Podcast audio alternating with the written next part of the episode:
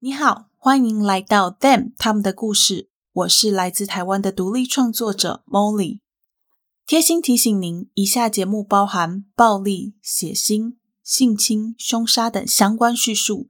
若以上内容会造成您的不适，请勿收听。谢谢。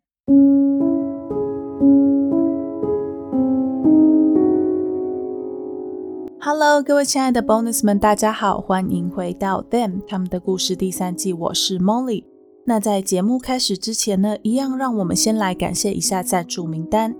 这两周以来，非常感谢 Julian、Juju Me 和淡月，非常感谢大家的赞助。呃，Molly 会好好继续努力加油的。然后也跟大家非常简单的报告一下，就是 Molly 用大家的赞助买了一支新的麦克风。麦克风在你们听到节目的时候，Molly 应该刚拿到。然后 Molly 也买了一些麦克风的周边产品，就是它需要有一些界面才可以运作。我想这非常有助于频道音质的大幅提升。然后就非常感谢大家。也要跟大家说一下，就是 Molly 收到的赞助啊，在 Molly 正式成为全职创作者前，就是说我有工作的时候啦，我都不会乱花，我都会把它好好的放起来，然后放在节目的发展上面，所以就大家可以放心，自己的赞助不会被滥用啦。好啦，那就要非常感谢大家啦梦里会继续好好努力的。我们先赶快来看看我们今天的案件。在上个礼拜，我们有讲到当年的比尔和布里吉特是怎么认识，为什么领养凯勒伯，以及凯勒伯从结婚生子到离婚的经过，最后停在布里吉特提告凯勒伯的前妻梅丽莎绑架儿童的那个段落。今天我们就要来继续跟大家讲述案件的下半部。提醒一下，还没有收听上半部的 bonus 们，可以回去先听上一集，这样才不会接不起来哦。好啦，那我们就要开始喽。比尔死后，布里吉特迟迟等不到两个小孙子回来，也完全找不到梅丽莎，所以他只好报警。警察在第二次听完布里吉特的说法之后，便为他立案。法院当下也发给布里吉特两个孩子们的独立监护权，同时也以绑架犯的身份通缉梅丽莎。收到法院的指示后，警方迅速展开调查。他们先是来到梅丽莎和克里斯的家，发现他们的房子空荡荡的，一个人也没有。接着，警方联络了梅丽莎的家人，想要看看他们有没有梅丽莎的消息。但是，梅丽莎的家人却表示，他们完全不知道梅丽莎和克里斯带着小孙子们去了哪里。最后，警方来到了克里斯工作的地方，尝试要从克里斯公司那边打听出他的下落，再透过他去联络梅丽莎。想不到他的主管却跟警方说，克里斯在四月十六日那天有打电话来说，他那天不会来上班。从那之后，他就再也没有出现。由于没有任何的线索，这起案件只能被警方暂时搁置。这段期间里，布里吉特曾经收到梅丽莎的电子邮件。在电子邮件里，梅丽莎说她带着两个孩子逃跑了，因为她收到了来自不明人士的恐吓信。布里吉特随即将这封邮件转交给警方，并再次向警方强调，梅丽莎之前就已经有过诽谤他们家的人以及说谎编造故事的记录，以便自己可以获得完全监护权。只是光靠这封信，警方还是什么都不能做。他们只能无奈的等着新的线索出现。这几个月里，梅丽莎和克里斯带着孩子们长途旅行，除了要躲避警方的追击之外，他们也希望可以找到一个租金比较便宜的地方安顿下来。最后，他们在距离安大略省，也就是他们原本住的地方。一千八百公里以外的新斯科舍省住了下来。本来他们都躲得很好，甚至连自己的本名都不让人知道。不过克里斯却在一次意外当中不小心使用了自己的本名兑换了一张支票，让警方成功的掌握了他们的所在地。他们在当年的十一月份逮捕了梅丽莎。当下，布里吉特汉在狱中表现良好而提早假释出狱的凯勒伯，也在得到孩子们的消息之后，二话不说，立刻搭着飞机飞到新斯克舍省，把孩子们给接回家，过起了正常的生活。梅丽莎被以绑架儿童的罪名逮捕后，不到几天就假释出狱。在她出狱等待听证的期间，法院禁止梅丽莎再跟小孩有任何的接触。他的家人也警告他，千万不要跟小孩子们见面，也不要去骚扰哈里森一家，以免让自己的审判带来不好的影响。但是梅丽莎却在隔年二零一零年四月十日那一天违反了这项规定。那一天，梅丽莎和克里斯开着他们的车来到了哈里森家。为了要避免违反规定，梅丽莎待在车上没有下车。是克里斯将一封梅丽莎所写的信和一些照片交给布里吉特，希望布里吉特可以代为转交给两个孩子。好巧不巧，就在这个时候，凯勒伯带着两个孩子回到了家。两个孩子眼尖的看见了躲在箱型车里面的梅丽莎，布里吉特吓傻了，连忙报警。举报梅丽莎违反了假释规定，梅丽莎因此被送回监狱里面，继续又待了三天。这件事情之后过了一个多礼拜，二零一零年四月二十一日这天早上，布里吉特一如往常的叫两个小孙子起床，为他们准备早餐，然后准备要载他们去上学。这时候的凯勒伯也早就准备好在一旁等着孩子和妈妈了。原本这一天，哈里森一家应该要平静的过去。也许他们会在当天晚上一起讨论隔天出席有关梅丽莎绑架小孩的法庭审判，但绝对不是像后来发生的这样。那一天下午，凯勒伯八岁的儿子骑着他的脚踏车放学回到家，才刚推开门，他就觉得奇怪，怎么大门没有锁？但当门完全敞开的那一瞬间，他吓了一大跳。他看见奶奶布里吉特一动也不动的躺在楼梯的正下方，于是他快速的跑到邻居家寻求协助。邻居很快的就协助了小男孩，拨打了紧急专线。救护车非常快速的抵达了现场，但他们没有办法做任何的急救，因为此时此刻的布里吉特已经死去了一段时间了。警方为现场拉起了封锁线。验尸官则是表示，他自己非常担心布里吉特身上的那些擦伤和淤伤，这些都是新的伤口，而且从布里吉特掉下楼梯的样子看起来，他应该是背对着楼梯跌下来的，所以那些伤口应该不可能是从楼梯跌下来的时候所造成的。由于以上种种因素，布里吉特的遗体便被送到法医那边去做正式的尸检。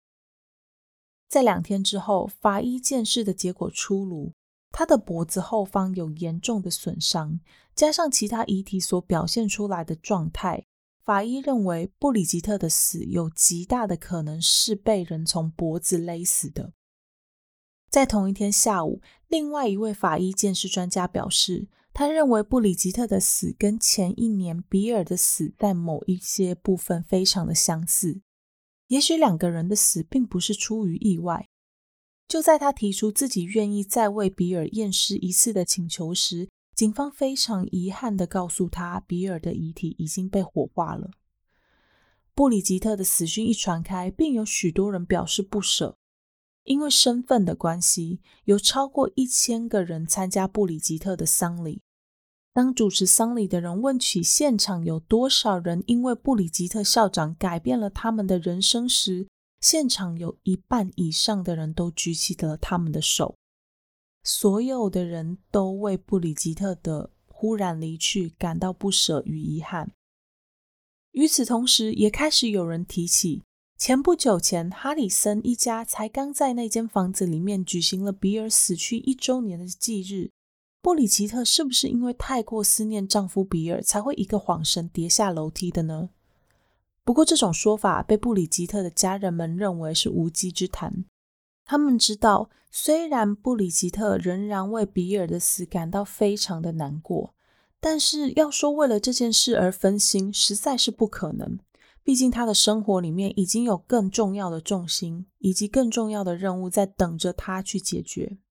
他们更担心的是。在案发前几天，连续好几次出现在布里吉特家附近的那辆蓝色箱型车。听送报员说，那辆车看起来跟梅丽莎还有克里斯的车子非常的相像。在警局里做笔录的时候，警方基于过去凯勒伯的家暴记录，于是对凯勒伯提出了测谎的要求，但被凯勒伯拒绝。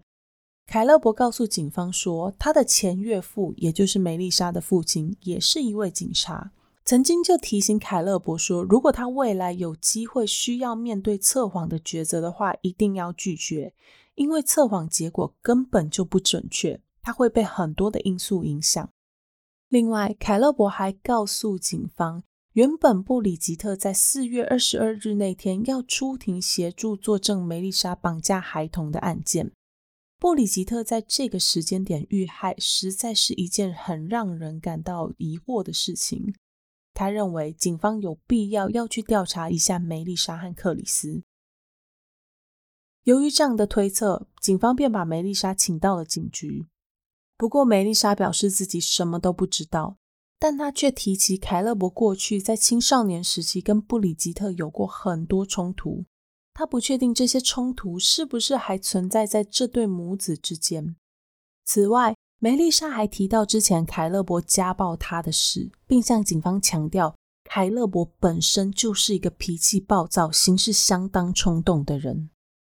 不过，梅丽莎的说法并没有影响警方的调查，因为案发当时凯勒伯正在上班，有绝对的不在场证明。随后，警方还去找了克里斯。克里斯跟警方说，他那时候应该是去卖场帮公司跑腿买东西，之后他就回家整理自己家的后院。中间他还去了梅丽莎的奶奶家拿东西。警方听完后，便向卖场调阅了监视器，发现克里斯当天的确是有到过卖场，但后来因为种种因素，警方没能问到梅丽莎的奶奶，问他克里斯当天是不是真的有到过他家。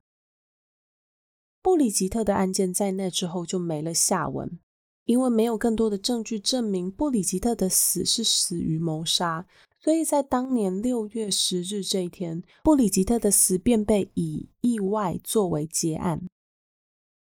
布里吉特死后，凯勒伯非常的难过，他深深的陷入忧郁之中。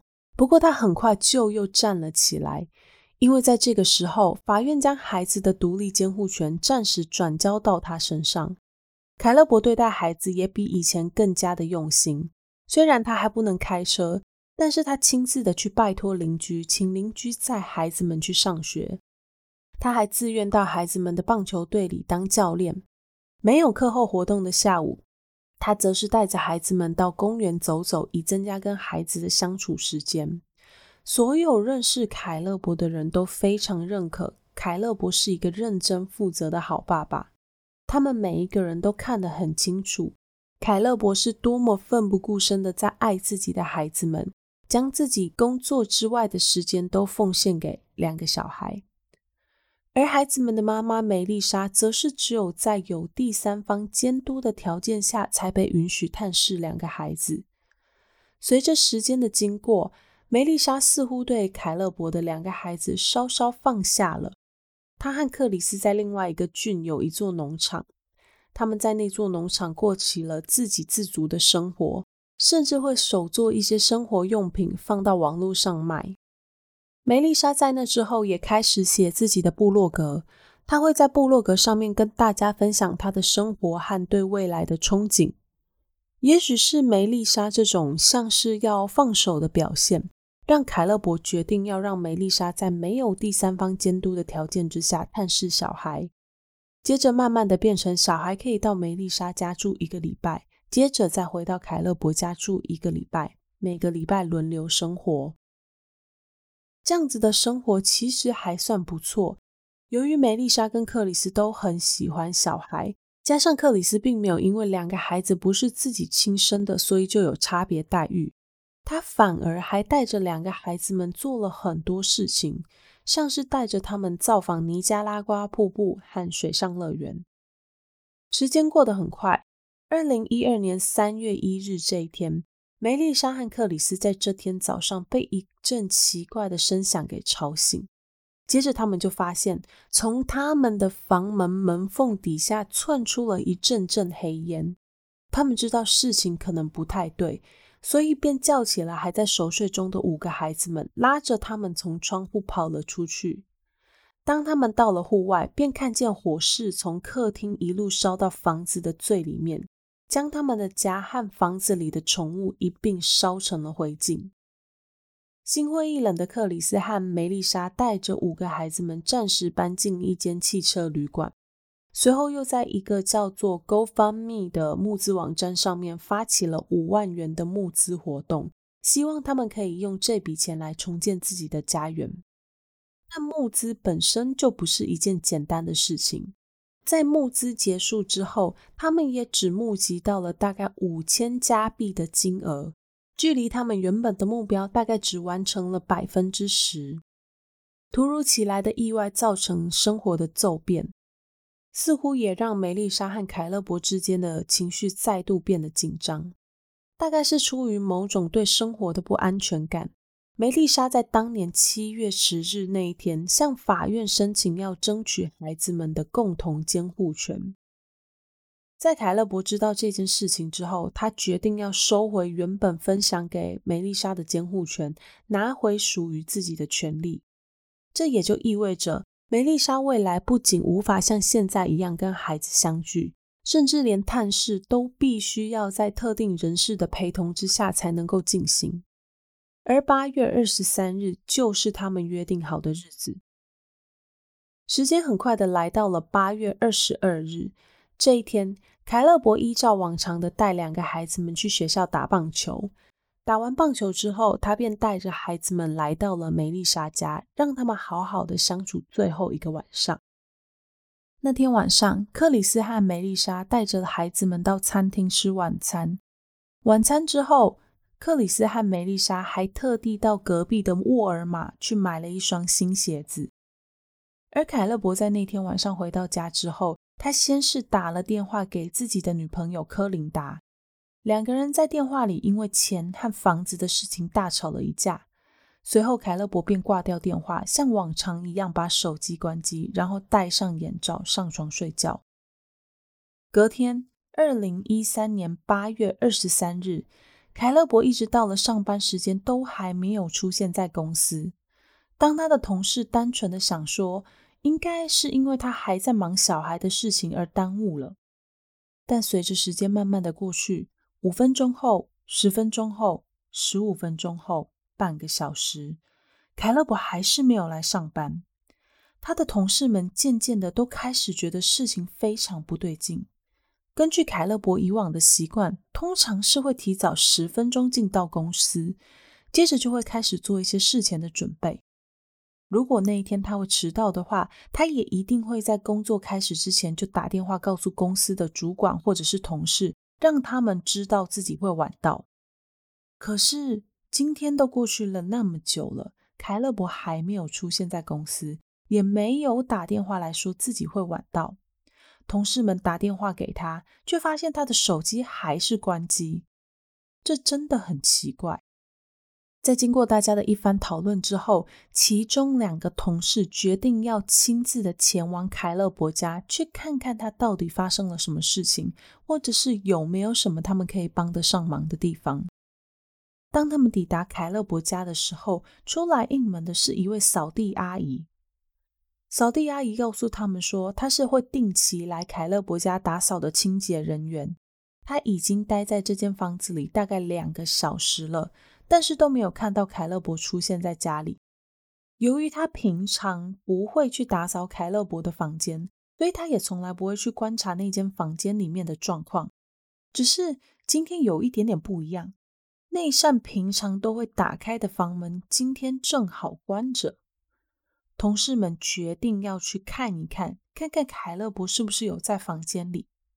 他们开门，便看见凯勒伯果然还躺在床上，戴着眼罩，棉被被拉到脸颊上，显然还熟睡着。但是当他们一靠近，想要摇醒凯勒伯的时候，凯勒伯僵硬冰冷的身体告诉同事们大事不妙。同事们立即拨通了紧急电话。赶到现场的其中一位医疗人员看着床上已经失去气息的凯勒伯，转身告诉他的同事说：“我来过这里，我有看过这个人。”听说这间房子里面接连过世三个人之后，现场的气氛变得相当诡异。有人觉得，要么是这一间房子受到了诅咒，要么就是哈里森家族受到了诅咒。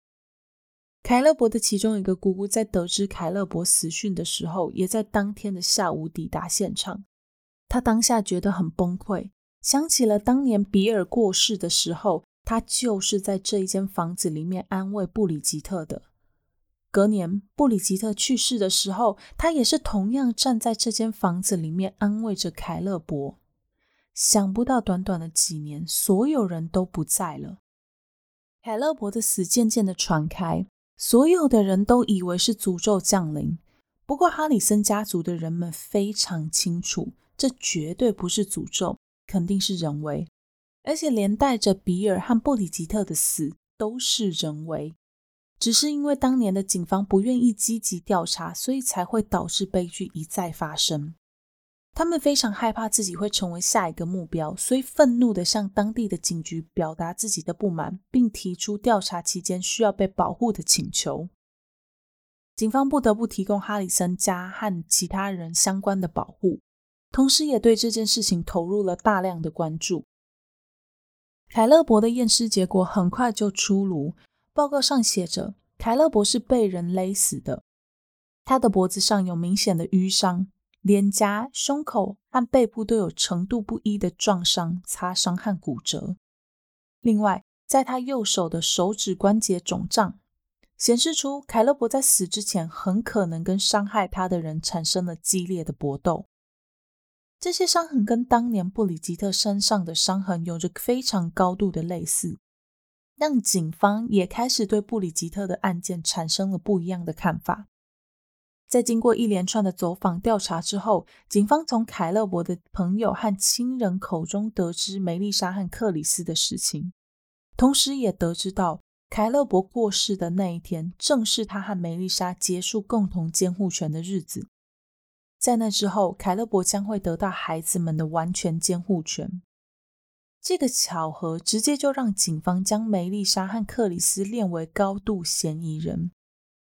他们在案发当晚去拜访了这两个人，不过两个人都矢口否认自己和凯勒伯的死有关。除了拜访之外，警方还偷偷的将一个追踪器装在他们的车子底下，以便监视他们的行踪。拜访完大部分的人之后，警方将比尔跟布里吉特的案件调阅出来，重新做检视。他们发现比尔和布里吉特在过世的当天。都是跟一些监护权有关的重要日子，像是比尔，就在他过世的那天早上，布里吉特才刚将两个小孙子们转交回给梅丽莎，而布里吉特则是在过世的隔一天，预计要出席梅丽莎绑架两个小孙子的庭审。除了日期上的敏感度之外，警方们也发现，他们的验尸报告中，脖子上都有程度不一的伤害，胸骨或者是肋骨也都有断裂的现象。虽然这些伤害在当时都被认为跟死者的死因无关，但现在看来却格外的可疑。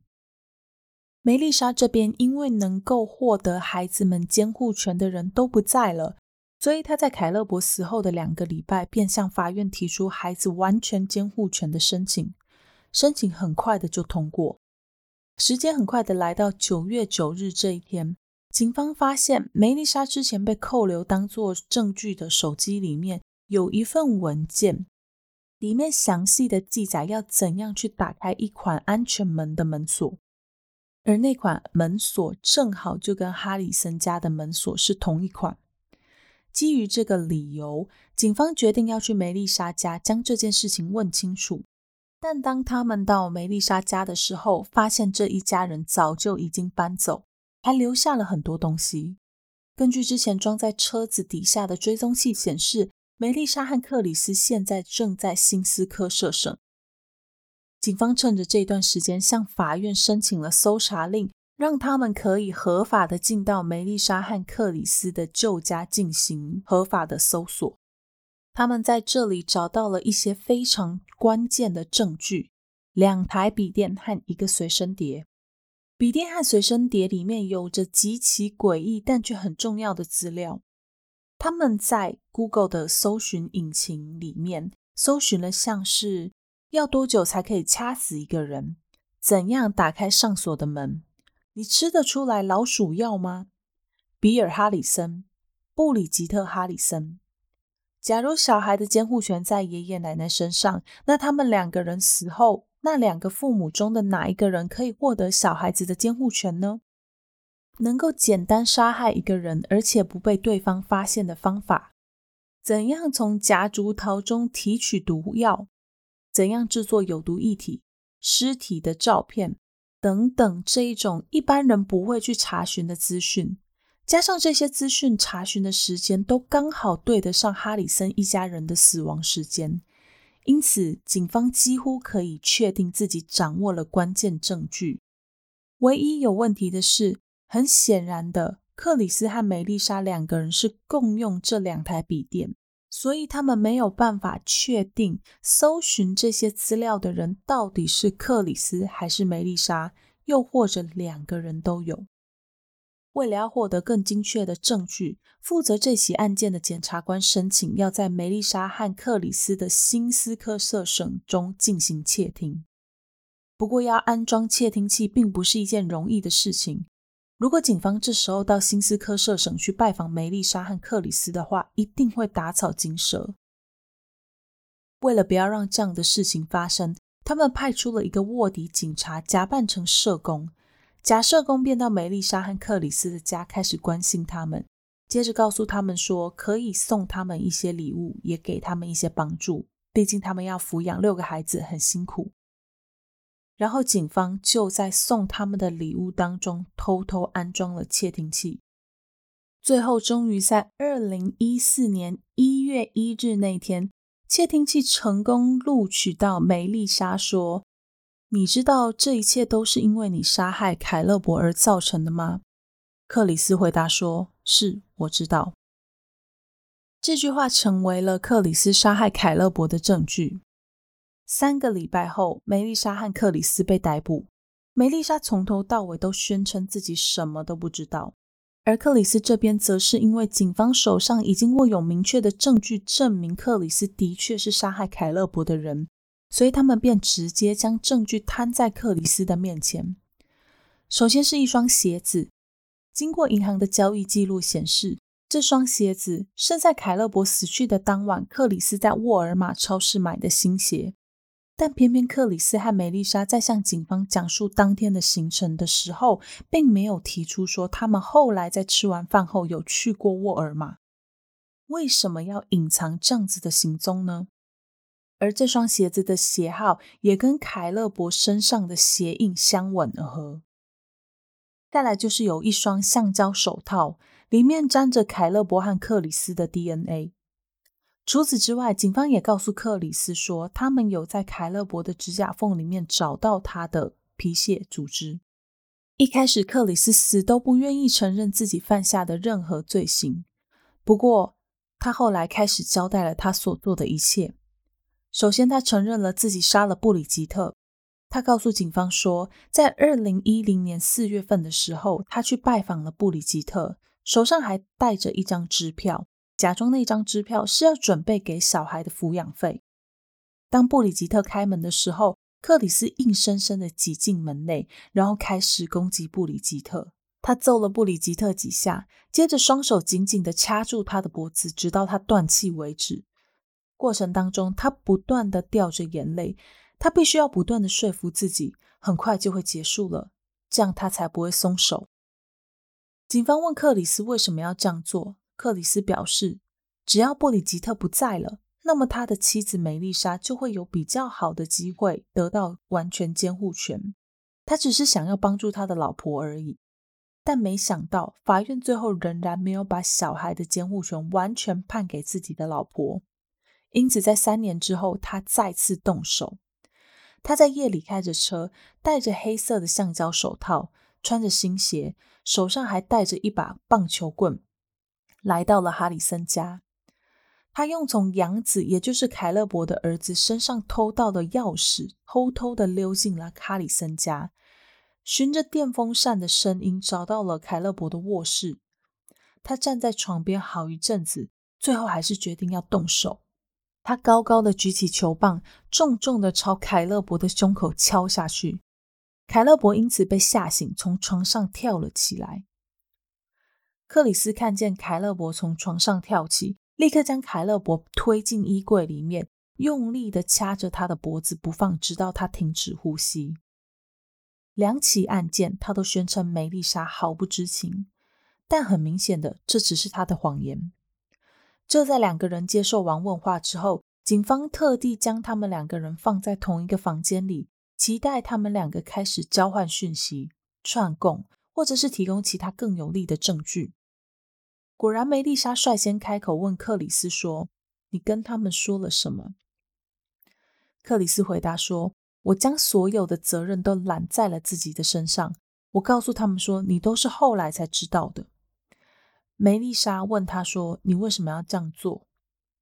克里斯回答说：“因为我需要你照顾我们的孩子。”二零一七年，这起案件开始了所有的听证会。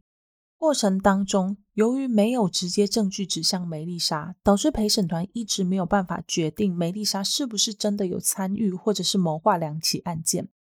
后来，梅丽莎在凯勒伯的案件里被以一级谋杀判处终身监禁，二十五年不得假释。原因是因为陪审团认为梅丽莎在凯勒伯的案子上，即便没有亲自动手，但是从他帮助克里斯制造不在场证明的这一点，就表示他也的确参与了这起案件的谋划，所以他也应该要受到一定的惩罚。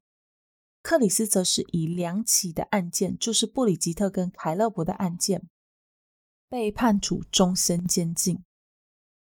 案件讲到这边就结束了，又是一起因为争夺小孩监护权而酿成的悲剧。其实，在过去曾经有一段时间里面，许多人都一直怀疑哈里森家是不是遭到什么可怕的诅咒，才会不断的有人过世。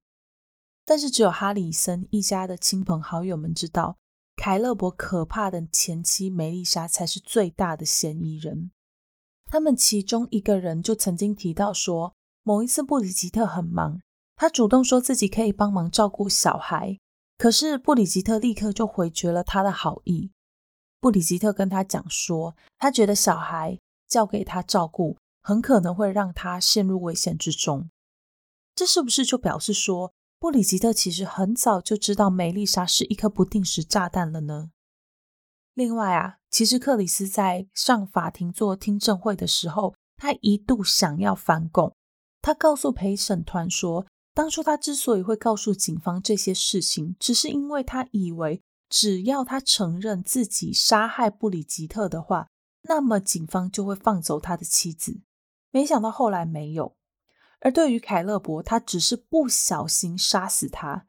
当初会夜闯哈里森家，只是想要给凯勒伯一点教训，并没有真的想要置对方于死地。也因此，他的律师在听证会上曾经想要以误杀，就是 manslaughter 来审判。不过呢，这个提议被法官给拒绝。再来就是他在法庭上不断的向陪审团和所有人强调，梅丽莎从头到尾都不知情。但是这个说法很快的就被检察官给驳斥。除了有录音当证据之外，检察官也认为梅丽莎不可能从头到尾都没有察觉到事情的真相。毕竟当时克里斯是需要不在场证明的。如果梅丽莎不站出来为他的不在场证明做背书，那么根本就没有人可以帮助克里斯。所以很显然的，梅丽莎在一开始的时候就知道克里斯的计划。或甚至他也就参与了所有的计划。这一系列的案子，除了案子本身之外，当地的警局也备受关注，因为他们当地的警局其实有一些问题存在。例如啊，他们曾在一起毒品的案件中，从药头的仓库里面偷走了一尊价值不菲的木头雕像。由于是四个人一起作案，所以当时他们还互相当彼此的证人。还有另外一起案件，是一个当地的警察从一位嫌疑人的家里偷走了两万块的加币。以上这两起案件都只是众多当地远警贪污或者是企图要妨碍司法审判的案例，还有更多更夸张的，甚至是完全没有被公开的例子。随着这起案件的落幕，当地的远警也重新开始审视自己的错误，并重新开启了完善的教育训练，希望这能够改变当地警察腐败的行为。那两个当初梅丽莎处心积虑要争夺的孩子们，后来依照凯勒伯当年的遗嘱，归给了家中的一个成员抚养。但是为了孩子的隐私权着想，关于这方面的资料，法院并没有公开。案件说到这里就完全结束了。其实我在看这起案件的时候啊，心里还觉得蛮感慨的。本来是一个妈妈想要争取小孩子的抚养权，但是用错方法，导致小朋友后来必须要看着那些爱自己的人，从爷爷开始一直到爸爸，他们一个接着一个的过世。最后啊，还看警察把他们最心爱的妈妈跟养父抓进了监狱里面。这对他们来说，应该也是一件非常不容易的事情。然后，另外有一个桥段，我跟大家特别分享一下，就是啊，我在看到他们的笔电的搜索内容的时候，其实有一点 心虚，因为我的 Google 搜寻引擎里面大概也是这一种充满很奇怪的字眼，像上一集就有搜寻枪跟子弹，然后之前在捅尸案的时候也有研究过盐酸怎样溶尸。硫酸怎样溶蚀这一类的很奇怪的事情，然后还会常常去查一些像是呃遗体埋在土里多久会变成白骨的奇怪的，只有想要犯案的人才会去 查的一些关键资料啊，所以我觉得啦，我的电脑啊可能也不太适合被警方拿去做一些检查。如果有一天不小心警察拿到我的电脑的话，大概也会以为我是什么连续杀人犯吧。好来开玩笑的。总之，这起案件就是讲到这边啦，希望大家可以喜欢。然后我们今天没有留言，但是跟大家分享一下之后频道的走向，就简单分享。Molly 在这集结束之后，大概会先休息个三到五个礼拜。我会先把我的学校进度做一下超前。其实我一直都有超前啦，但是距离我的两年完成的目标，可能还是有一点点距离。不过我自己也知道，要真的在两年之内完成一整个学程是有困难度的。但是如果以三年的进度来看的话，其实我已经有超前喽，就非常开心。那我也希望这个进度可以一直维持下去，然后直到可能我猜两年半吧，就会把所有的课程都完成。然后完成之后，我再看看要不要再去学下一个课程，这样子。节目这边的话呢，我们休息完就会立刻回来，然后在休息回来之后，我们一样是双周更，然后过程当中就是休息的这个区间，我会做一到两集的 HP，至少会有一集啦。那有没有第二集？我看一下，因为我有题材，而且我资料都找好了，但是我不知道我有没有时间写。这段期间我还是会以念书为主。然后回来之后，我会再把重心放回到 podcast 上面。回来的时候呢，应该音质就会不是应该是绝对哈，音质绝对就会大大的提升。Molly 刚刚前面讲的已经订好麦克风了，而且麦克风已经在来的路上。应该你听到节目，这是最后一次使用旧的麦克风。到时候 Molly 收到新麦克风的时候，就是会用新的麦克风啦。那就非常感谢大家，就是谢谢大家这段时间以来的支持以及鼓励，还有陪伴。梦丽真的真的非常的感动。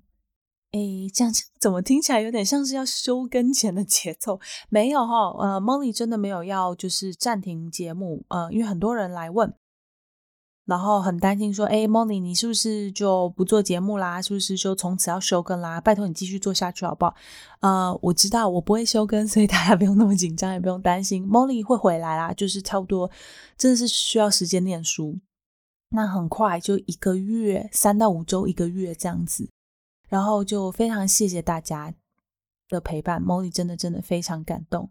也稍微预告一下。Molly 回来之后就会重新开启我们之前说的月赞助，然后想要月赞助的人就稍微再等一下下。其实还是有人会透过单笔小额赞助的方式来赞助 Molly 啦，让我觉得很感动。就就不管怎样都要支持我的感觉，真的很开心。然后在这段期间之内，Molly 也会尽快的把这个案件的相关照片内容补上。所以，如果你的 IG 或是你的 FB 被洗版的话，拜托忍耐一下，不要退追踪，因为退了追踪之后呢，你就看不到任何的内容了，好不好？好啦，那总之今天就先这样子啦，就希望大家可以继续的收听我们的节目，然后继续的跟 Molly 保持友好的往来。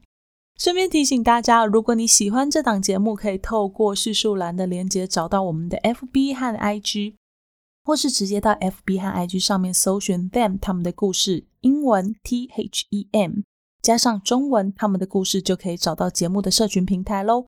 如果你心有余力有余的话，还可以小额赞助一下 Molly。如果你心有余力还在培养的话，那么在你收听的平台上面推荐 Molly 的节目，或者是在平台上留言加五星，特别是 Apple Podcast 和 Spotify 的五星评价，对节目的曝光度都是非常重要的哦。那今天就先谢谢大家的收听，我是 Molly，我们嗯好，下集再见喽，拜拜。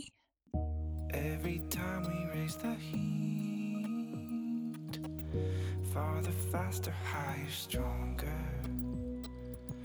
What seemed impossible to beat, someone is bound to make it look easy.